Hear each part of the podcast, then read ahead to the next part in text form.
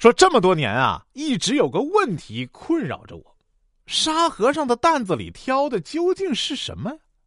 如果是衣物，师徒四人从没换过衣服；如果是食物呢？可他们饿了，不是去求斋饭，就是去采野果。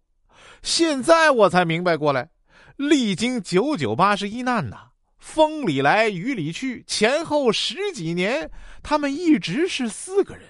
请注意，是四个人呐，所以担子里一定是麻将。爸。借我十块钱，我想买包烟。你这孩子，结婚后孩子都这么大了，连十块钱也没有吗？啊？这不，您儿媳妇看的太严了。哎，可怜的孩子，你等我去屋里给你拿啊，看好了啊，看到你妈回来要咳嗽一声。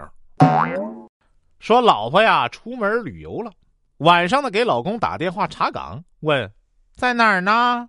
老公说：“在家呢。”枕头下面压着一百块钱，把编号念给我听。呃，对不起，老婆，编码不能告诉你了。我坦白，我拿一百块买了烟，不过没花完，还剩八十块。哦，其实我在枕头下放的是十块。小新，听说你大学的专业是电气工程啊？呃，是的。那好，你去帮着换一下灯泡。请您尊重我的专业。哦，那好，请你谈谈变速横频双馈风力发电机带载柔性并网下强耦合的高阶非线性系统。呃，领导，梯子在哪儿？说某女说啊，老公新换了手机，让我和女儿拍一个萌萌的合照做屏保。女儿很开心。爸爸，你为什么要用我的照片做屏保呢？老公回答：哎呦，因为你是爸爸的掌中宝啊。听到老公的回答。某女也很感动啊，老公，我也是你的掌中宝吗？